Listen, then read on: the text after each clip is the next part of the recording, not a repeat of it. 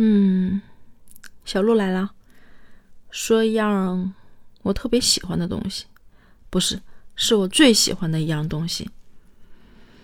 长什么样哈？长方形，五比二的比例，红色的，红色为主，也会有一些白色，还会有一些深红色，还有一些橘色，淡淡的橘。上面还有人物，有数字。还会有英文跟数字结合，嗯，那个代表它唯一的标识性。哎呀，还有正反面，两面还不一样。你猜到了吗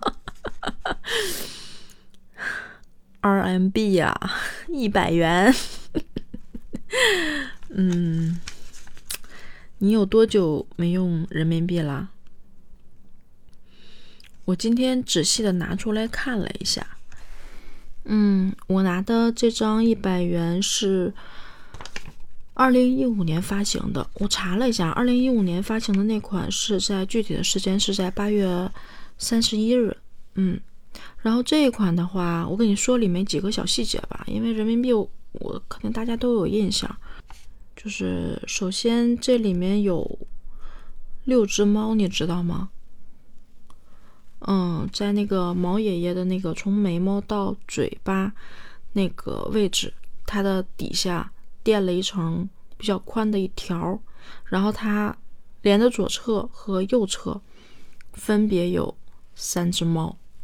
嗯，左边的就是它俩是对称的，头对头的这种效果。三只猫的样子就是一只是站着的。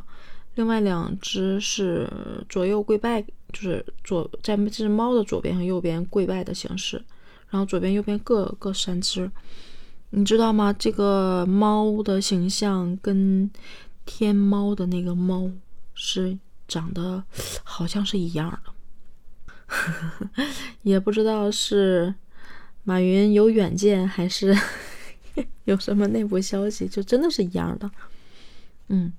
然后这里面还有一个，就是左下角的那个一百元，它你能看到它是在发光的绿色，但实际上呢，通过那个显微镜看的时候，你是能看到绿色和金色还有黑色是在来回在里面，通过不同的角度会有不同的颜不同的怎么说呢？不能说不同的颜色反光，就是它依然是晶晶亮的，样子挺好看。毛爷爷左边的那个一百数字下面的中文一百元，底下压的那个花是梅花，嗯，然后背面的话就是人民大会堂的那个样式。